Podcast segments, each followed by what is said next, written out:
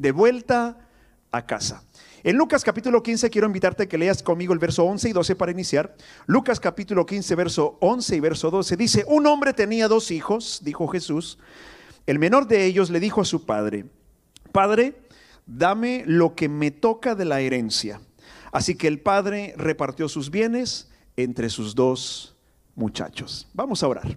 Padre Celestial, gracias porque sin duda alguna nos has rodeado de tus misericordias, de tus bondades y como lo hemos cantado, Señor, hoy podemos testificar que eres fiel, nosotros somos infieles y tú permaneces fiel, tus bondades y tu compasión son tan grandes, Señor, que no podemos negarlas.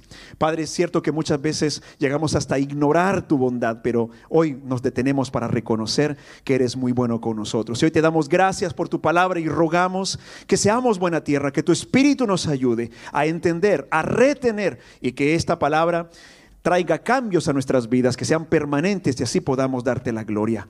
Padre, tuyo es el reino, el poder y la autoridad por los siglos de los siglos. En Cristo Jesús oramos. Amén y amén. De vuelta a casa. En el año 2008 nosotros teníamos tres hijos. Ustedes saben, ahora tenemos cuatro, pero en ese momento teníamos tres hijos. El menor, en ese momento el tercero, tenía solamente cinco meses de edad. Y se nos ocurrió, debíamos de estar desesperados de tomar vacaciones, porque no veo otra explicación que estar desesperado en que te animes a tomar unas vacaciones de cerca de tres semanas para vivir prácticamente gran parte de ese viaje dentro del carro. Entonces tomamos el carro y nos fuimos de vacaciones durante casi, casi, tres semanas en el auto, ¿sí? Y entonces quitamos los bancos de en medio de la camioneta en una camioneta de, para siete pasajeros, entonces quitamos los bancos de en medio para abrir un poquito más el espacio para los dos mayores y el bebé. Entonces la banqueta de atrás o el banco de atrás, pues ahí estaba en medio el bebé de cinco meses, el rey de, de ese momento, ¿verdad? Porque en esa, en esa edad ninguno de nosotros se da cuenta, pero somos el rey de la casa.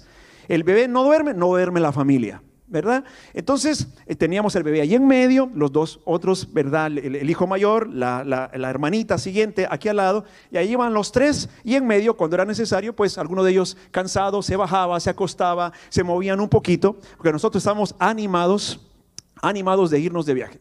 Y nos íbamos a, íbamos a empezar el viaje en Walt Disney. Entonces, habemos, hay un alrededor de unos cerca de 3 mil kilómetros. ¿Quién me ayuda por ahí más o menos, Julio? Te que bueno, iba a decir una expresión que tal vez no todos, no todos, mm, es un poquito entre nosotros los, centroamericanos. Eh, que le gusta viajar, alrededor de cerca de 3 mil kilómetros, ¿verdad? Entonces agarramos tempranito por la noche, tipo 9, 10 de la noche, dijimos vamos a aprovechar que el bebé esperemos que duerma, los chicos también, y avanzamos. Pero tendríamos que estar angustiados por tomar vacaciones, primero para hacer un viaje como ese, así en carro, y segundo, para eh, ir tan, tan, tan rápido que llegaba, íbamos avanzando tan rápido que íbamos a llegar 24 horas antes de, la, em, de que nos dieran el hotel. Así es que nos tocó bajarle un poquito a la, velocidad, empezar a, a, perder tiempo en el camino para llegar a tiempo a, Walt Disney. Ahí vamos a empezar nuestra, nuestro viaje y nuestra aventura. Yo estaba emocionadísimo, iba a ver a mi héroe, Mickey Mouse. Iba feliz porque me identifico, no sé por qué, tal vez por las orejas, pero yo iba feliz, emocionado, voy a ver a Mickey, voy a tomar fotos, ¿verdad? Llegamos al primer parque y solo veía princesitas, aquí yo quería ver a mi héroe, a mi Mickey veía a todos los personajes y Mickey no aparecía hasta que apareció. Ven, lo pasamos muy sabroso, muy rico. Una semana allí en Walt Disney eh, viajando. Mire, es, cansado los que han tenido la oportunidad de ir. Es cansado, si no ha tenido la oportunidad, es cansado, es caro, hay que llevar plata. Y, ah, hubo un día en que nuestros hijos, mira, tan cansado es que un día nuestros hijos por la mañana amanecieron y dijeron, papá, hoy no visitemos nada. Quedémonos aquí, llévanos a la piscina, ya, ya mucho. Y yo, Dios, gracias por la respuesta a mis oraciones. Yo no aguantaba, estábamos que reventábamos del cansancio. Entonces ese día nos lo pasamos más tranquilos allí en la, en la, en la piscina, tuvimos la oportunidad, eso fue un, un conecte, ¿verdad? Es un conecte que nos dieron ahí una persona de la familia que, nos, que conocía, bla, bla, bla. Para hacérselo corta, estábamos en uno de los hoteles temáticos de Walt Disney, hermoso la cosa, muy bonito. En fin, la pasamos rico. Cuando se termina la semana en Walt Disney, pues ahí ni modo, ya no habíamos pagado para más, es que ya se les terminó el tiempo, váyanse para afuera y todavía nos quedaban cerca de dos semanas prácticamente de vacaciones todavía. No, nadie quería regresar aún a casa. Entonces, empezando a hacer planes, ¿qué más podemos hacer aquí? Abrimos el plan y empezamos un poquito a improvisar. Y se nos ocurre seguir más lejos. Entonces estábamos en Orlando, Florida, y empezamos a viajar más hacia el sur hasta Miami, al centro de Miami sin reservar nada, llegamos y empezamos a vivir la aventura día tras día, la pasamos rico en las playas, maravilloso. Siguen pasando los días, ya sean 10, 12, 15 días, ya son 16, 18 días, vamos llegando cerca de las tres semanas y vamos subiendo poco a poco nuevamente hacia Canadá, hacia Montreal, Quebec y vamos pasando por algunas playas todavía aprovechando los últimos momentos de esas tres semanas y lo, llega el momento, llegamos hasta la casa, llega esa noche, llega ese día, te imaginarás. Si después de una semana estábamos reventados del cansancio, imagínate tres semanas más tarde. Llegamos ya arrastrándonos los pies, los niños pues igual, hasta el bebé venía tranquilo, todos ya cansadísimos y cuando llegamos, a pesar de haber vivido una aventura lindísima, inolvidable, me tomé fotos con mi héroe, con mi Mickey, traíamos algún muñequito de recuerdo y esos momentos vividos maravillosos, pero cuando llegamos, la, expresión fue eh, natural, automática de todos. Ah, por fin en casa. Otra vez estamos acá. Y eso la verdad es que nos pasa en diferentes cosas de la vida, en diferentes periodos de nuestra vida. Pero hoy, este ejemplo, el compartirles esta experiencia, es con un fin espiritual. Porque sabe que llega un momento en el cual el alma dentro de nosotros está gritándonos, está necesitada, necesito volver a donde pertenezco. Necesito volver a casa. Y damas y caballeros, yo no les estoy hablando de este lugar físico, yo no estoy hablando de estas cuatro paredes, de esta plataforma y de estos instrumentos, aunque lo disfrutamos, es parte de nuestra bendición. ¿Sabe qué dice la Biblia en el libro de Hebreos? Nunca dejen de asistir a la iglesia porque algunos lo toman ya por costumbre. Si no lo ha leído, vaya, búsquelo ahí por el capítulo 10 del libro de, de Hebreos, lo dice. Nunca caigan en esa trampa, nunca caigan en ese mal hábito, porque vendrán malas consecuencias. Entonces el alma está ahí como, como gimiendo, como gritando, yo necesito volver a donde pertenezco. ¿Y a dónde pertenezco? A la casa del Padre Celestial.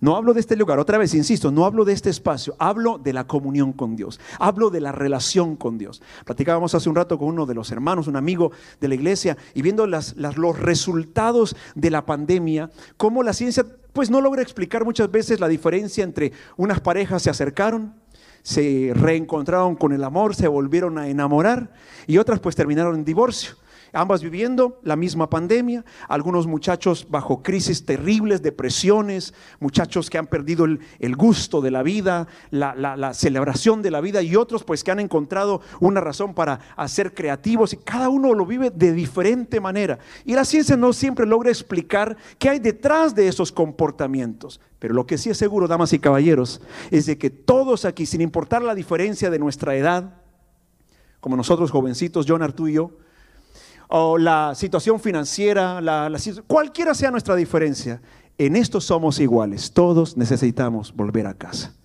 Volver a casa. Volver al lugar donde pertenezco. Y damas y caballeros, que seamos creyentes o no creyentes. Si usted dice, yo no creo que Dios no existe. Sabes que en esto somos iguales, que seas religioso o nunca hayas estado en una iglesia. En esto somos iguales, que seas rico o que seas pobre. En esto somos iguales. El alma dentro de nosotros despierta una alarma. Necesito reencontrarme con la fuente que me dio la vida. Y aunque la ciencia o parte de la ciencia, oiga, porque déjeme aclararle, la ciencia no ha comprobado ni declara que Dios no existe. Eso es mentira.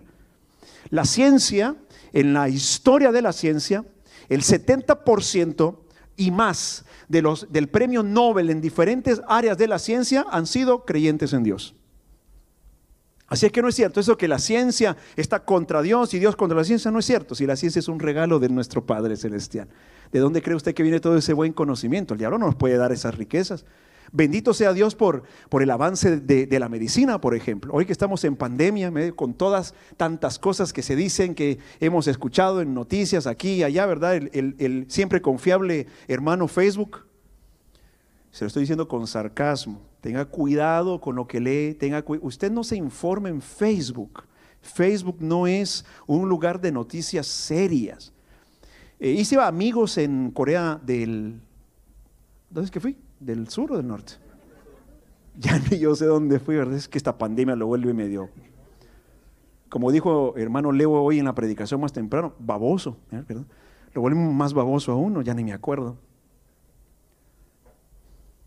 Sí, Corea del Sur, porque si fuera en el norte no hubiese vuelto tal vez, ¿verdad? Sí. Entonces fui a Corea del Sur, me hice algunos amigos, unos cuates, pastores en diferentes lugares y quedamos en, como amigos, quedamos en relación. Entonces nos creamos un, un grupo, que por cierto yo lo creé y le puse un nombre, no le digo cuál es porque no, ustedes se van a avergonzar de quien tienen como pastor, no es nada, nada malo, ¿no?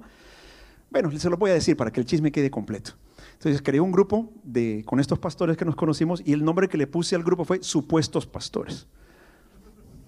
Disque pastores, ¿verdad? Entonces hemos mantenido eh, la comunicación con ellos Ah, de hecho, no sé cuántos vieron, hace dos o tres semanas atrás tuvimos a uno de ellos como invitado en la transmisión, pastor Ariel, que estuvo con nosotros desde Argentina, compartiendo una linda palabra que nos motivó, que nos exhortó, que nos edificó desde, desde Argentina. Bueno, él es uno de los, de los amigos que, que conocía ya en Corea.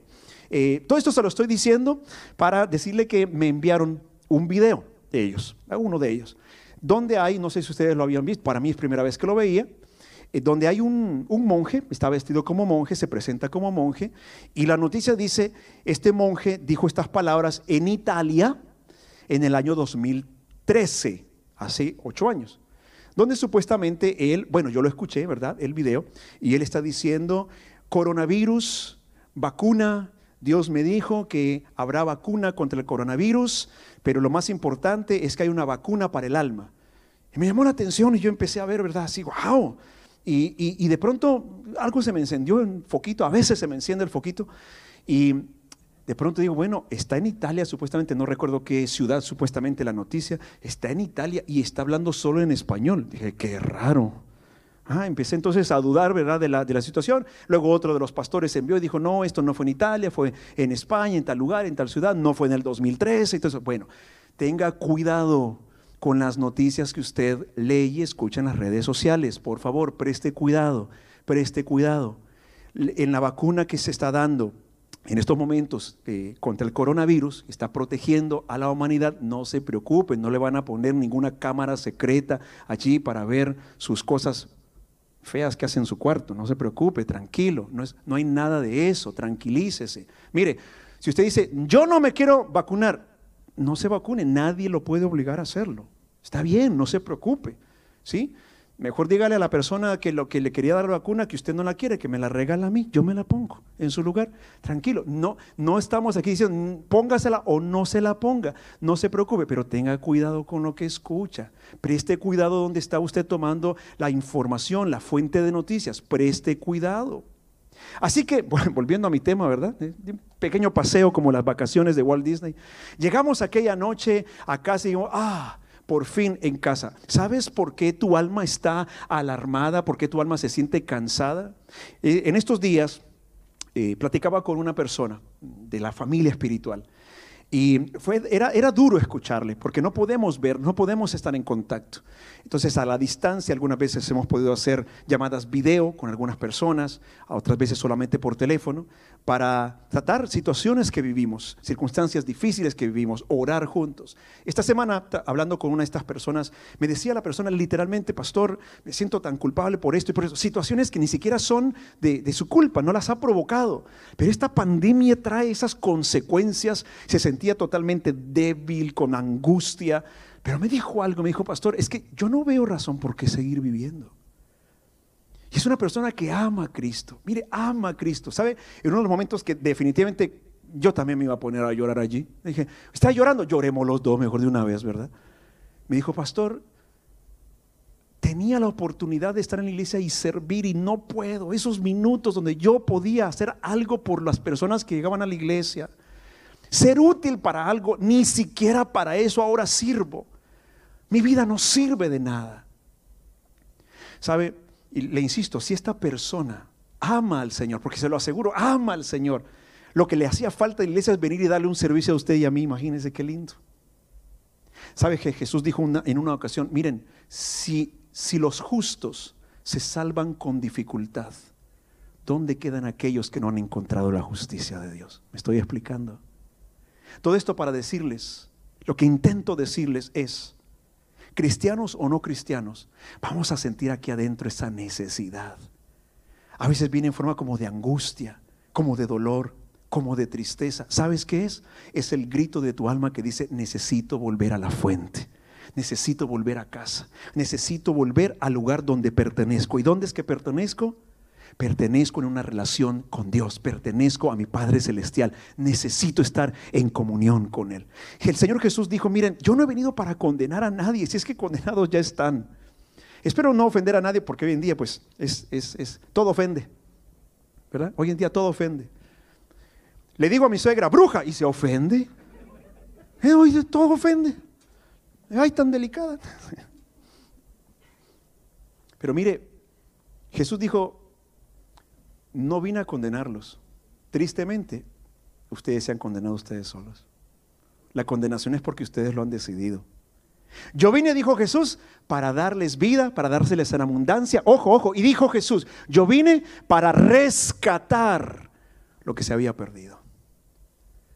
Para recuperar lo que se había perdido. Ahora, Generalmente nosotros los cristianos usamos esas palabras de Jesús para hablarle a aquellos que no vienen a la iglesia, aquellos que no son religiosos, aquellos que no han creído, aquellos que dicen, no, yo eso de Cristo no, a mí me parece como una simple religión, no, no, no me hable de eso.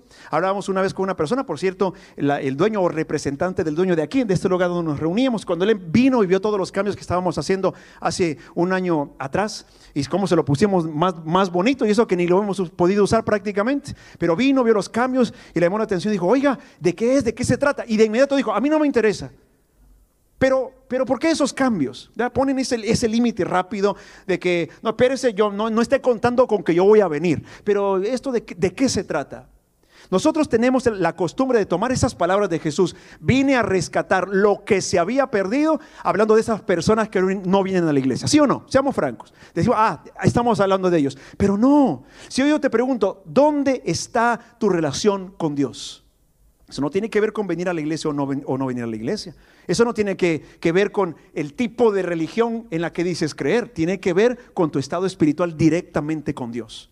Eso es como la palabra de Dios. Mire, escúchale este, esto que le voy a decir. La palabra de Dios, la Biblia. A ver, yo quisiera escuchar un buenamente todos los que creen que la Biblia es la palabra de Dios.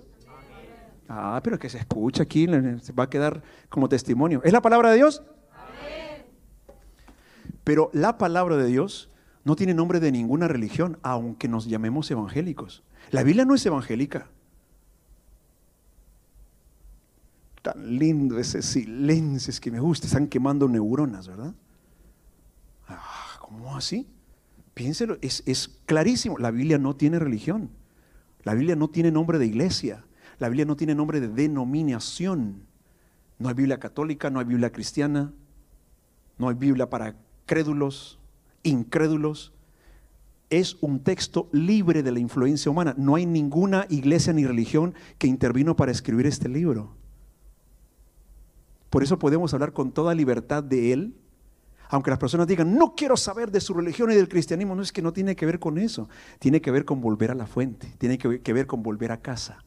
Lo que toda alma está necesitando está gritando, está gimiendo, en tiempo de pandemia ha sido notorio. Y mire, el tema es de vuelta a casa. Y ahora que hemos estado distantes por tantos meses, porque pues no hemos podido, el gobierno nos ha puesto la ley que no podemos reunirnos y poder decir finalmente, volvemos a casa, qué alegría, otra vez estar allí. ¿Qué es esto? Una enseñanza espiritual. Ese dolor, a mí realmente las últimas transmisiones ya de los últimos meses, ya no semanas, de los últimos dos, tres meses, me dejaban melancólico cada sábado al final melancólico de verlos a la distancia, saludarnos, darnos noticias del montón de cachorros que se compraron aquí en la iglesia, todo el mundo comprándose cachorros. Yo no sé si era para salir después de las 8 de la noche, ¿verdad? Pícaros. ¿Ah? ¿Vio eso? El negociazo que se hizo con los cachorros. ¿Ah? Se perdieron cachorros. Digo, ah, estamos como los chinos, comiéndonos todo tal vez, no sé. Ya me van a censurar en YouTube ahí. Viendo las noticias, las hermanas contándonos, algunas que están embarazadas, lindísimo, otras que acaban de dar a luz. Qué lindo todo eso. Pero al final, yo, yo percibía, mi corazón percibía esa distancia. Los vi, los escuché, pero, pero ya, no salí, no salí de mi, del cuarto. No salí del espacio donde estábamos haciendo la transmisión. Me volví a encontrar cuando Dios les bendiga ricamente, abundantemente. Y me quedaba viendo a la cámara y mis hijos que estaban ahí de técnicos me hacían, como quieren decir, ok, ya puedes hacer otra cosa. Dios te bendiga ricamente. Ellos me decían, ah, ok, ya terminó la transmisión. En ese momento yo me sentía tan solo frente a la cámara, pensando otra vez en las familias que nos habían saludado esperar una semana más para ver tal vez dos o tres familias conectadas para saludarnos. Pensar que detrás pues, de esas cifras que veíamos, porque en las transmisiones vemos el número de personas que se conecta y vemos el nombre, o sea que yo ya sé quién nos ha estado conectando. Arrepiéntanse. No, no es cierto, no sabemos quién se conecta, a menos que nos envíe un saludo.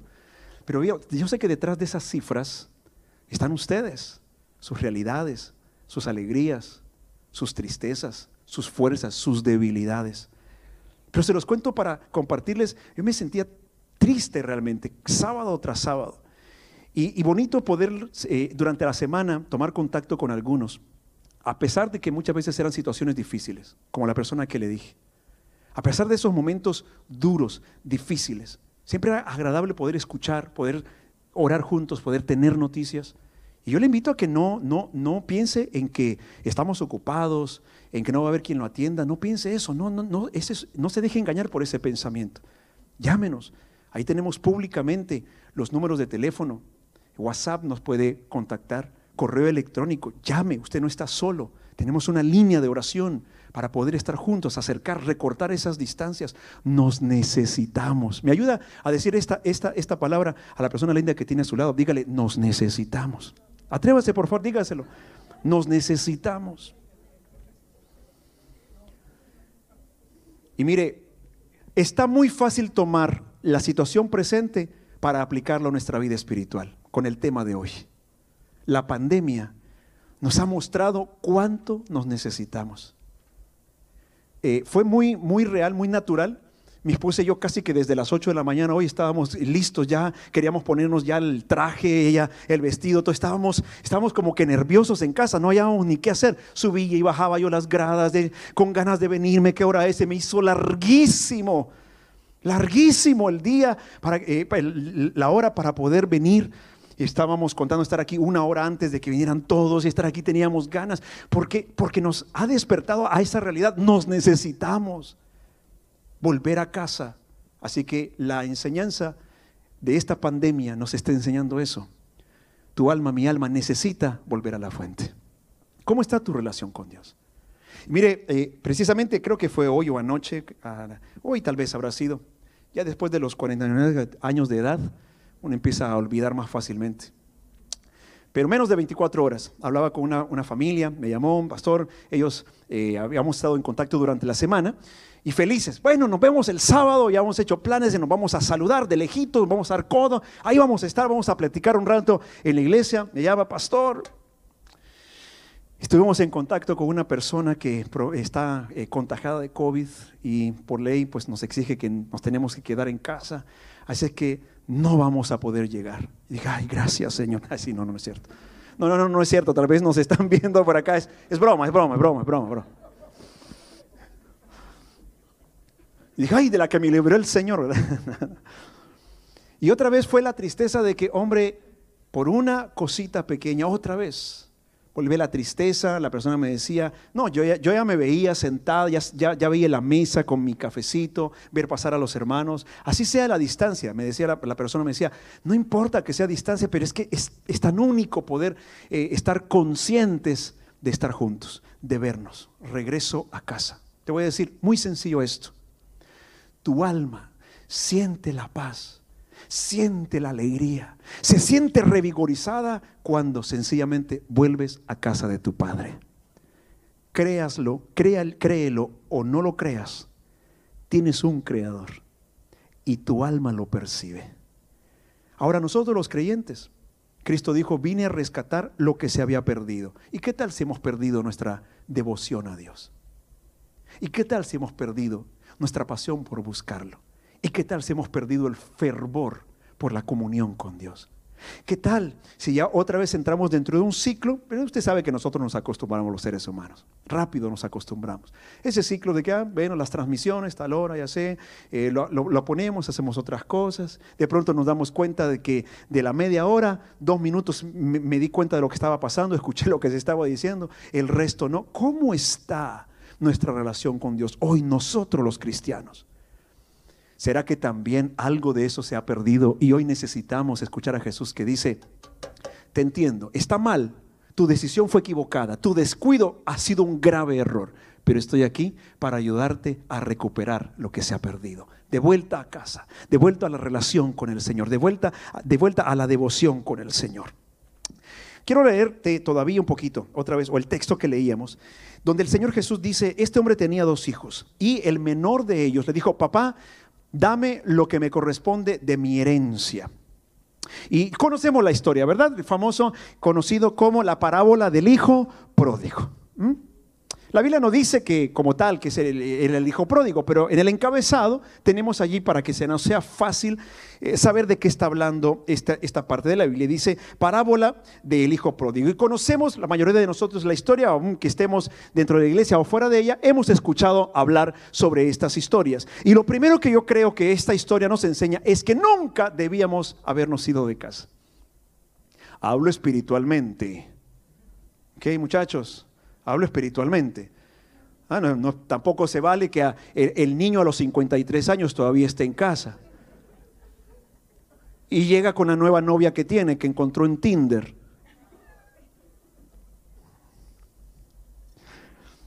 Ay, pastor, ¿y usted cómo sabe? Ah, yo también tengo mis secretos. Ahí me la encontré. No, en aquel entonces no había Tinder. en el kinder la encontré a ella, sí. De verdad yo conocí a mi esposa con, colitas así de, de Mimi. ¿ah? Entonces, esto me enseña esta lección. Nunca tendríamos que habernos ido de casa. Y no estoy hablando de Adán y Eva en el principio. Es que todos aquí, tarde que temprano, tomamos la decisión. ¿Me acerco a Dios o me alejo de Él? Y puedo estar dentro de una iglesia que se llame cristiana evangélica, que tengamos el nombre de casa de gloria y esplendor de la última unción de los hijos del Altísimo y estar lejos de Dios. Uno de nuestros graves problemas como iglesia cristiana es que nos hemos acostumbrado a nuestro show. Por ahí recordarán algunos tal vez aquel tema que traté hace algunos meses de nos hemos armado un reality show, olvidándonos de lo más importante. Aquí no se viene a vivir el Evangelio, aquí ninguno está viviendo el Evangelio. Aquí todos estamos sentados, bonitos, atentos. Me está viendo, yo no tengo ni idea dónde andan sus pensamientos. Arrepientas, el Señor sí. Pero aquí no vivimos el Evangelio, lo vivimos en el secreto, allá. Allá donde tengo que tomar la decisión de no gritarle a mi familia, de quedarme calmado y como buen cristiano imitar a Cristo. Si te dan la mejilla, poner la otra. Esto es cristianismo volvemos a casa. Nunca tendríamos que habernos ido. La ausencia del Padre nos lleva cada vez más a una vida sin frenos. Estoy hablando espiritualmente. Nos lleva a una vida desenfrenada. No hay límites. Todos aquí podemos hacer lo peor y lo mejor. Pero en el momento, cuando empezamos a descuidar, nuestra búsqueda espiritual. El momento cuando empezamos, querida familia, empezamos a descuidar nuestra oración, nuestra lectura de la palabra de Dios. Buscar a Dios. No hay otra receta. Esto es sumamente sencillo. Hay que buscar, hay que leer y hay que orar. No más. Con ganas, con el corazón, todos los días, intensamente. Cuando empezamos a descuidar estas disciplinas, indudablemente empezamos a debilitarnos espiritualmente y empezamos a perder los frenos. Cuando usted dice, hombre, pero ¿qué me pasa? ¿Por qué estoy ahora tan, tan enojado tan rápido? ¿Por qué grito tan rápido? ¿Por qué no quiero ofender y vuelvo otra vez a hacerlo? Pero ¿por qué tan fácil me están saliendo estas cosas malas? Mira que se ha perdido. Mira que se ha perdido.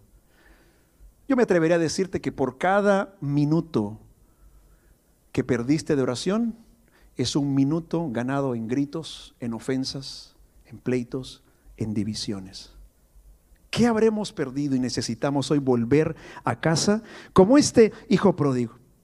Porque en el momento en que le soltamos la mano a papá, perdemos los frenos, nos podemos ir fácilmente a vivir una vida desenfrenada, ¿ah? a vivir la vida loca. Vive la vida, uy, no,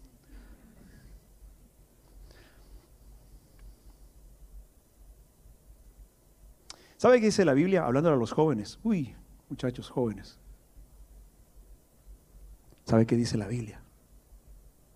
Dice, hablando a los jóvenes, y por supuesto también a nosotros, pero dice Dios, joven, mira, tú puedes hacer lo que quieres. Llega un momento que ni papá ni mamá te pueden frenar. Y dice Dios, si tú decides ir por mal camino, hazlo. Haz lo que quieras. Decide hacer lo que quieras. Lo dice el Señor en su palabra. Pero agrega, solamente acuérdate que vas a entregar cuentas por eso. Nada más. Ahora vive la vida loca. Sí, disfrutar la vida loca, placeres, pecados sexuales, vicios, ofender a Dios, alejarse de Dios. ¿Sabe qué dice Dios? Dice, ¿quieres hacerlo? Hazlo, pero un día vas a entregar cuentas. Puedes vivir la vida loca, sí, pero si al final espera el infierno, ¿de qué habrá servido? Y si hablamos de las cosas financieras, tranquilos que no le voy a pedir plata, aunque no me caería mal. Pero si hablamos de las cosas financieras, ¿sabe qué dijo Jesús? Dijo, muchachos, muchachos, mucha, dijo. ¿De qué les sirve ganar todos los tesoros de la tierra? acumular todas las riquezas y llegar a ser el hombre más rico del mundo y perder tu alma en el infierno por la eternidad. En verdad habrás ganado. De vuelta a casa. Necesitamos todos volver a casa. Así que el primer, lo primero que debemos aprender es no te vayas de casa. No te vayas de casa. Te lo estoy diciendo con todo mi, mi corazón, con amor. No te vayas de casa. Si en estos momentos de pandemia, por alguna razón, tal vez tú o alguien de tu familia, tal vez a la distancia, alguien en el país de donde tú vienes, se enfermó esta semana, quienes habrán escuchado las transmisiones, el tiempo de oración, nos decía la hermana esta semana, un familiar en Colombia murió por causa del COVID. Y si tal vez has pasado momentos así, no es el tiempo de renegar a Dios, de quejarte y darle la espalda a Dios. No es momento, no te vayas de casa. No pierdas tu fe. La Biblia dice, van a venir momentos en la vida en que tu fe va a ser puesta a prueba. Y no va a ser fácil. Pero dice, mantente firme, mantén, retén tu fe, retén tu fe. Es una prueba para tu fe. Es una prueba para tu fe. Al final de todo vas a permanecer firme y el Señor va a recompensar tu fe. Pero no es tiempo de irse de casa, no es tiempo de dejar la oración, no es tiempo de dejar leer la palabra de Dios por más que te sientas desanimado. Ay, otra vez, pero ¿por qué Dios no está haciendo algo en medio de la pandemia? Si te, si te, si te pudiese decir, ay, cuántas cosas lindas Dios está haciendo en medio de la pandemia. Dios está obrando, Dios está sanando, está restaurando. El problema es que nosotros, muchos de nosotros, no estamos colaborando con la obra que Dios está haciendo. Muchos de nosotros nos estamos yendo de casa, muchos de nosotros estamos abandonando nuestro tiempo de oración. Yo no quiero hoy simplemente hacerte sentir culpable o cargado, pero mira, es que la Biblia lo dice. Si llegas a sentirte triste por el mensaje que estás recibiendo, dice, si esta tristeza te lleva a que te arrepientas del mal camino por el que vas, para volverte a Dios, volver a la oración, volver a amar la palabra para leerla, cumplirla, vivirla y obedecerla, dice, esa tristeza finalmente viene de Dios, porque te trae un buen cambio, el cambio que tu alma necesita. ¿Cuál es? De vuelta a casa, volver a casa. No te vayas de casa. Nos enseña también que, mira aquí, eh, dice, el padre vino, escuchó, ¿verdad? El hijo menor dijo, padre, dame lo que yo eh, tengo como herencia, dámelo. ¿Y qué hizo el padre? ¿Notó en el texto? Dice el padre, vino, tomó sus bienes y lo repartió equitativamente entre los dos hijos. Qué interesante, porque el que lo pidió fue el menor, el mayor no. Sin embargo, el papá vino y tomó la decisión de darle a ambos, aunque fue solo uno el que lo pidió. ¿Me, logro explicar? Le llamo la atención a eso. ¿Por qué? Porque Dios es justo.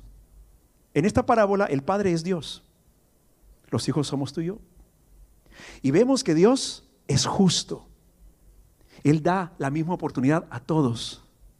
Mire, por gracia del Señor lo hemos conocido a Él. ¿Sí o no? Bendita gracia de Dios. No somos mejor que nadie, que nadie. Aunque los ateos no somos mejores. Lo que pasa es que fuimos alcanzados por la gracia y tuvimos la oportunidad de ver esa luz y decir, yo sí, sí quiero de la gracia de Dios, sí reconozco mi necesidad de Dios, reconozco que necesito volver a casa. ¿Y qué veo allí? Esa eh, eh, eh, fidelidad de Dios o esa, justicia de Dios, que Dios no retiene a nadie por la fuerza. Mira, el verso, todavía te lo voy a leer un poquito más. Dice el verso 13, mira el verso 13. Dice, poco después el hijo menor juntó todo lo que tenía y se fue a un país lejano. Allí vivió desenfrenadamente y derrochó su herencia. Qué interesante es ver que el hijo no se fue de inmediato, porque a veces, o yo por lo menos durante mucho tiempo, la película que yo tenía aquí en mi mente era al hijo viniendo, padre, dame mi herencia, el padre se la da, chao, me voy. No, dice la Biblia que todavía se quedó en casa. Qué lindo es Dios que todavía nos da oportunidades, todavía nos advierte. Mira, ten cuidado, vas por mal camino. Tu alma empieza a hablarte, a darte alarmas. No estás orando, vas a decaer, peligro. Vuelve al cuarto de oración, vuelve al rincón de la intimidad. Hace mucho no tienes ese tiempo único con tu Padre.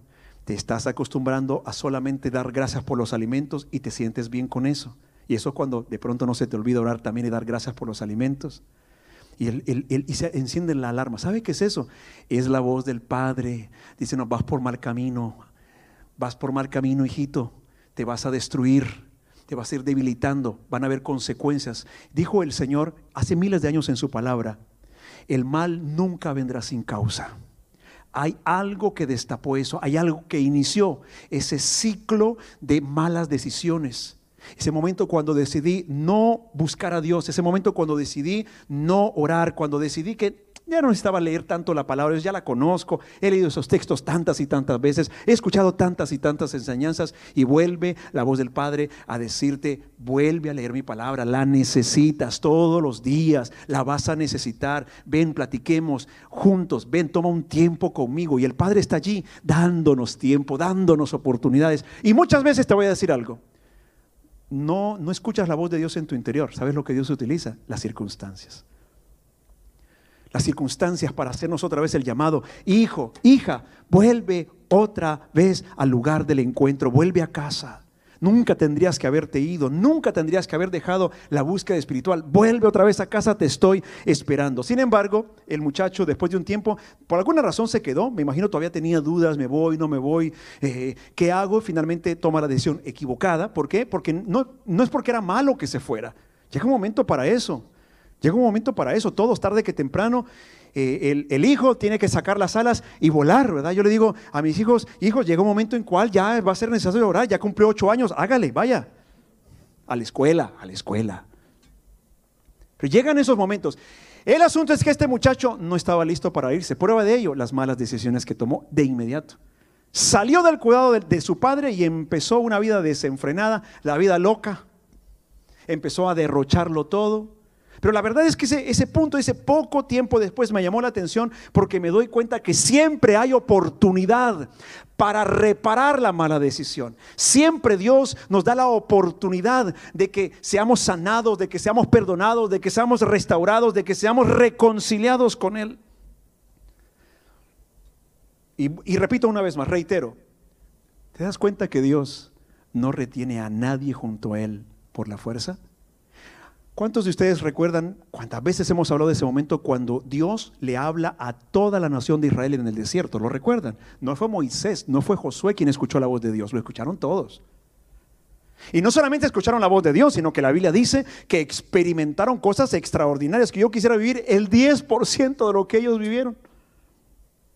He estado en momentos de ayuno pidiéndole a Dios ver algo y nada, y aquellos con todo respeto, ¿verdad? Aquellos en el desierto veían las manifestaciones de Dios físicas, les caía maná del cielo, se hastiaron de maná, pidieron carne, Dios les dio carne, eh, agua en el desierto, tantas bendiciones. Y cuando vieron a Dios que descendió y visualmente lo pudieron ver, que la gloria de Dios se manifestó en forma visual, y escucharon la voz de Dios, la respuesta del pueblo fue, fueron a ver a Moisés y le dijeron, hemos escuchado la voz de Dios. ¿Cuántos de ustedes le han pedido a Dios, Dios, háblame? Y ellos que ni siquiera lo pidieron. Y le dijeron, Moisés, hemos escuchado la voz de Dios. Uf, qué bueno que no morimos, porque terrible, wow, impresionante. Por favor, dile que ya no nos vuelva a hablar. No vaya a ser que la próxima vez nos moramos. Ve tú le dijeron literalmente, ve tú, habla con Dios y luego ven y nos dices lo que Él quiere. Y nosotros nos comprometemos a ser obedientes. No, es que no, no, entendieron. No, no, no entendieron. Dios, yo te prometo, yo voy a estar ahí en la iglesia, voy a hacer música, voy a, voy a tocar el bajo en la iglesia. Yo te prometo ahí fiel, trabajar fuerte, con ganas. Pero si estamos descuidando en casa nuestra relación con Dios, si en la empresa donde vamos estamos haciendo trampa, si no somos íntegros en lo que estamos haciendo, si tenemos muchas cosas que estar ocultando, que no salgan ninguna de ellas porque, ¿qué estamos haciendo? No entendimos. Le dijo Dios a Moisés, está bien que se vayan a sus casas, yo ya los escuché. Cuando Moisés vino, le dijo, Señor, Dios le, de inmediato, la Biblia lo dice. Dios no dejó ni que Moisés le explicara. Le dijo, Moisés, ya los escuché. Diles que se vayan a sus casas. Está bien. Tú quédate aquí conmigo. La intención de Dios nunca fue establecer un patrón religioso solamente de cosas, de rituales que tenían que hacer nada más. El pueblo así lo vio. Bueno, está bien, ok, hay que ir a la iglesia, se necesita, ok, hay que prepararse, hay que salir temprano si es un servidor, si es de la música, ok, hay que estar haciendo estas cosas, pues hay que cumplirle a Dios. Dios dice, no, eso a mí no me interesa. Hermanos, nosotros podríamos reunirnos sin nada de música, sin nada de protocolo. Basta con dos o tres que estén congregados, dijo Jesús, y que la razón de estar reunidos sea para buscar al Señor. ¿Y qué dijo Jesús? Allí voy a estar yo con ellos. No se trata del programa, no se Dios no es un punto de un programa de una iglesia. Le faltamos tanto el respeto a Dios nosotros los cristianos, que nos metemos dentro de nuestro programa. Y ahí tenemos bien, vamos, ahora vamos a ministrar al Señor. Aquí Dios tiene derecho de manifestarse. Antes Dios puede estar allí debatiéndose, llamándonos la atención, quiere sanar a alguien y nosotros ni en cuenta. estoy explicando? En todo esto necesitamos volver a casa. Volver a casa. El pueblo de Israel no, no comprendió. Dijo, no, no, no, no, no nos interesa escuchar la voz de Dios. Y dijo, está bien, váyanse, no retengo a nadie por la fuerza. ¿Sabe por qué? Es que no se puede obligar a nadie a amar. No se puede, amar no se puede, obligar a nadie. No se puede. Mire, esta mujer cayó a mis pies y no la obligué. Solita cayó, se derritió. Como ver, uy, ya se me está olvidando. ¿Cómo se dice ver en español? Ah, es. ¿Cómo sabes tú más que yo si yo soy el que soy más latino que tú? ¿Mm? Mantequilla se derritió cuando vio a esta belleza. Eso, aleluya. ¿Mm?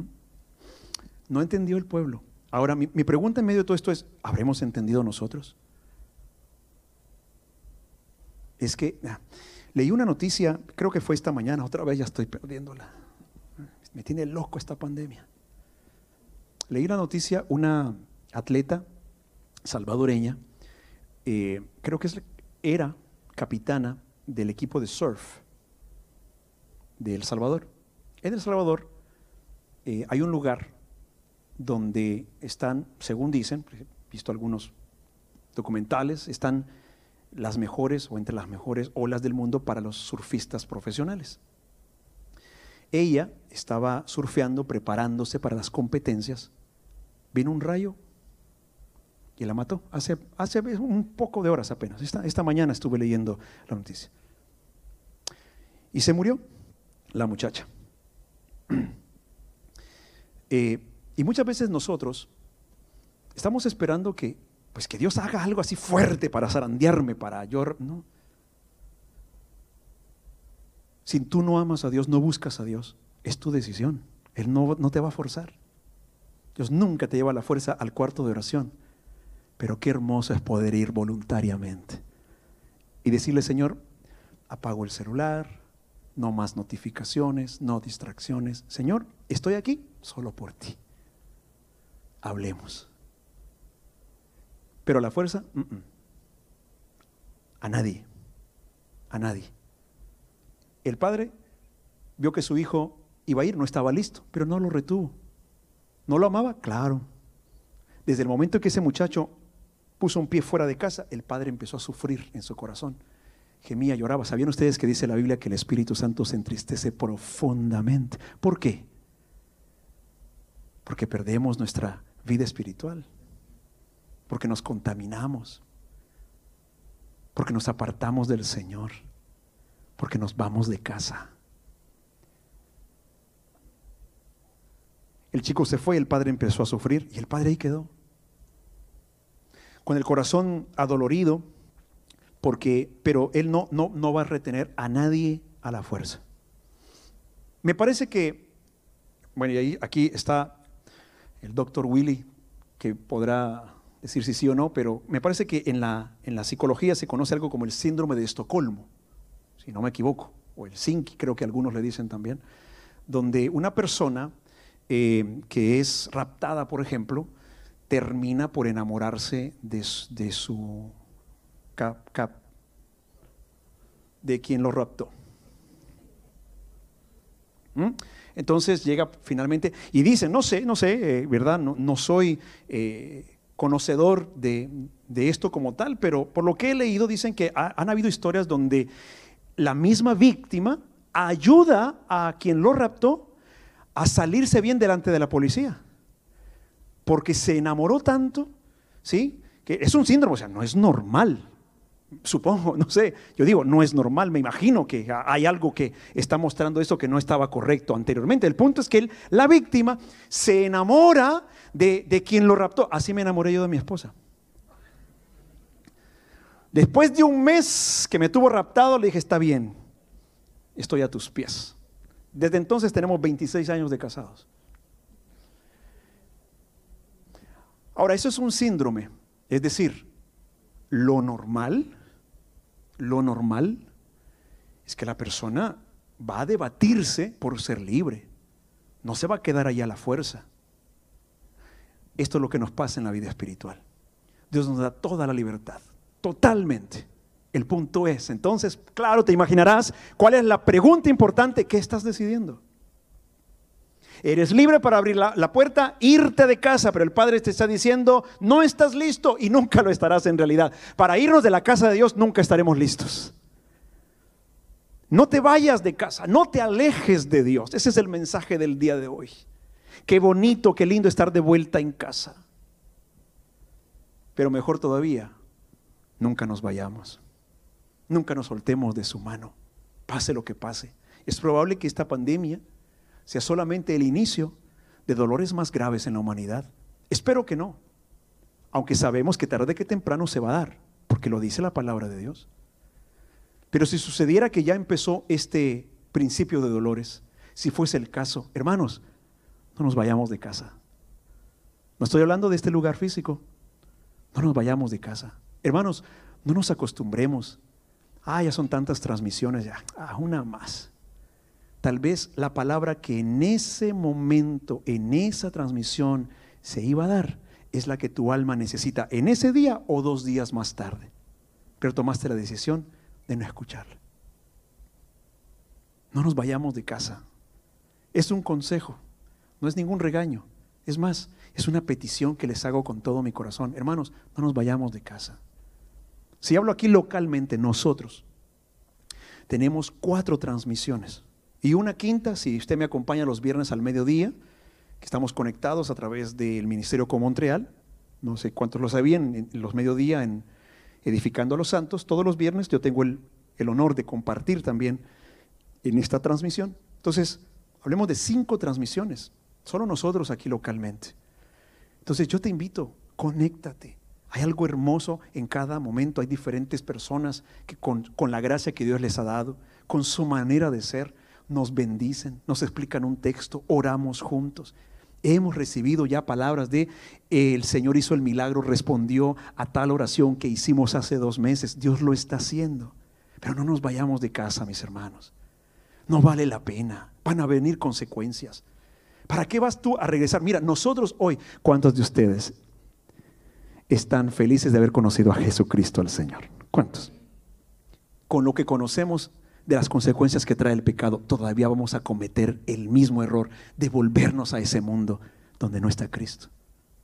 No cometamos este grave error, mis hermanos. Y mira, permíteme decirte esto. La Biblia dice que el muchacho se fue, vivió desenfrenadamente y derrochó toda su herencia. Muchas veces hemos creído que hijo pródigo significa hijo que se va, pero en realidad no. Pródigo, cuando tú lo estudias, tiene que ver con el, el cómo utilizas tus bienes. No tiene que ver con irte o quedarte. Hijo pródigo es el hijo que, bueno, pródigo, sin ser hijo, póngale hombre, mujer, joven. Pródigo es la persona que desparrama que, da todo y desperdicia sus, su dinero, sus recursos y lo echa todo a perder rápidamente. Por eso dice la Biblia acá que vivió desenfrenadamente y derrochó toda la herencia que su padre le había dado, que era bastante porque pasó buen tiempo viviendo de eso y eso que todos los días derrochaba. Él en las cosas... Eh, más adelante en el texto vemos que eh, pagaba por acostarse con prostitutas y eso seguramente no era nada barato y al hacerlo, qué sé yo, cuántas veces a la semana, él gastaba todo su dinero, además invitaba amigos y trago y fiestas y durante mucho tiempo se mantuvo en ese estilo de vida. ¿Por qué es pródigo? No porque se fue de casa. Ojo, ojo aquí, porque hay hijos que pueden quedarse en casa y ser pródigos.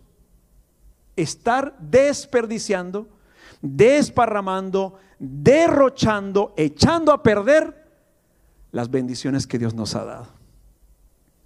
Otra vez, haremos simplemente algo tan sencillo como nuestro tiempo. Nuestro tiempo. En, anteriormente cuando teníamos los viernes de estudio así, presencial, recordarán que en más de una ocasión vimos la necesidad de invertir nuestro tiempo en algo bueno. Está bien que mire su, una película en familia, a reírse. Algunas veces, mm, no sé, dan ganas de terminar el día eh, viendo algo gracioso, divertirse en familia. Nosotros ganamos hace algunos días eh, una película gratuita para rentarla, de las últimas que han salido, todavía no lo hemos visto, estamos decidiendo a ver cuál vemos en familia. Es rico todo eso, pero mis hermanos, todo eso tiene su momento y su espacio, pero si te llenas eh, viendo solamente estas cosas, estás desparramando lo más hermoso, estás desparramando el tiempo que nunca más volverá. Está bien divertirse, por supuesto, yo, yo lo hago, yo lo veo a veces con mi esposa, con nuestros hijos, vemos, vemos videos que no nos aportan nada más que risa. Pero otra cosa es solamente ver ese tipo de cosas. Yo algunas veces, por ahí algunos de mis hijos, después que he pasado un buen rato ahí en las redes sociales, ¿ah? el TikTok, el Snapchat, el Instagram, las histories. Después de todo ese tiempo digo, ¿y qué te dejó para el resto de tu vida? ¿Qué aprendiste? ¿Qué de bien quedó de todo eso? Después de esas que no son ya una hora, que no son dos horas, que no son tres horas, porque como es a lo largo del día, ya son cinco, seis, siete horas y las acumulamos. Digo, ¿y qué dejó todas esas cosas? ¿Me entiende? ¿Sí me logro explicar? Yo tengo mi cuenta de Facebook, yo tengo mi cuenta de Snapchat, todavía no me he atrevido a TikTok, porque todavía no le entiendo bien, si no ya estuviera ahí metido. Está bien, tiene su espacio de pronto todas esas cosas. Mira, ahí estamos en YouTube, hoy no pudimos estar en Facebook porque pues tuvimos problemas técnicos como le compartí hace un rato. Puede ser, está bien, sea parte, pero si lleno mi vida de todas esas cosas, ¿qué estoy siendo? Un hijo pródigo. Estoy derrochando los recursos más bellos, mi tiempo. Y cuando cambio mi tiempo con Dios por la telenovela, Ay, ¿qué tiene contra las telenovelas? Nada. Nada, mírelas. Cuénteme si hay alguna buena, páseme el dato. Pero si eso está tomando el lugar de Dios, amados, eso ya es un ídolo. Eso ya ha sido la trilla. Y allí ya nos fuimos de casa. Espero que más allá de mis palabras y de lo que yo lo voy a explicar, el Espíritu del Señor nos esté hablando esté iluminando el corazón y la mente. ¿Y cómo está nuestra relación con Dios? Volvamos a casa Es la invitación. Si usted, querido amigo, amiga, no ha estado cerca de Dios, le ha dicho, esas son cosas religiosas que pues a mí realmente no me interesa mucho. Eh, no, no quería dar eso. Algunos son un poquito más agresivos. Hace algunos días me gané un buen maltrato, no sé ni quién es la persona, no sé, escribió hasta unas groserías allí. Está bien, tiene su derecho, esa es la forma como expresa su, su, su estar en contra de, de Dios o de las cosas del Evangelio. Está bien, entendemos, pero hoy nosotros le decimos a toda la humanidad, necesitamos volver a casa. Todos fuimos creados por un Dios todopoderoso, que por cierto es maravilloso clemente, misericordioso, compasivo como ningún otro y está esperándonos con los brazos abiertos. Estamos derrochando nuestra vida, estamos echándola a perder. Probablemente, vuelvo otra vez a decirles, tal vez estamos aquí en la iglesia contentos de vernos, de estar aquí en la iglesia. Tal vez eres un diácono de la iglesia o sirves en el sonido o en la, no sé, en alguna cosa y das tu servicio y es lindo. Gracias por eso, pero probablemente eres un hijo, una hija pródiga desparramando y desperdiciando lo mejor de tu vida, de tu vida espiritual. Hoy, lo que pretendo es que reflexionemos para que podamos tomar decisiones correctas y decir, es tiempo de volver a casa. El hijo pródigo, después de que gastó todo, habría tanto más que decir, pero después que gastó todo, es cuando volvió en sí, pero ya había echado todo a perder. Ya no había nada. Si ese es tu caso, no tienes nada en la vida espiritual. No te preocupes, porque si hoy de corazón buscamos al Señor, también te va a aceptar. Al igual que todos los demás. Jesús dijo, el que a mí viene, no lo echo fuera.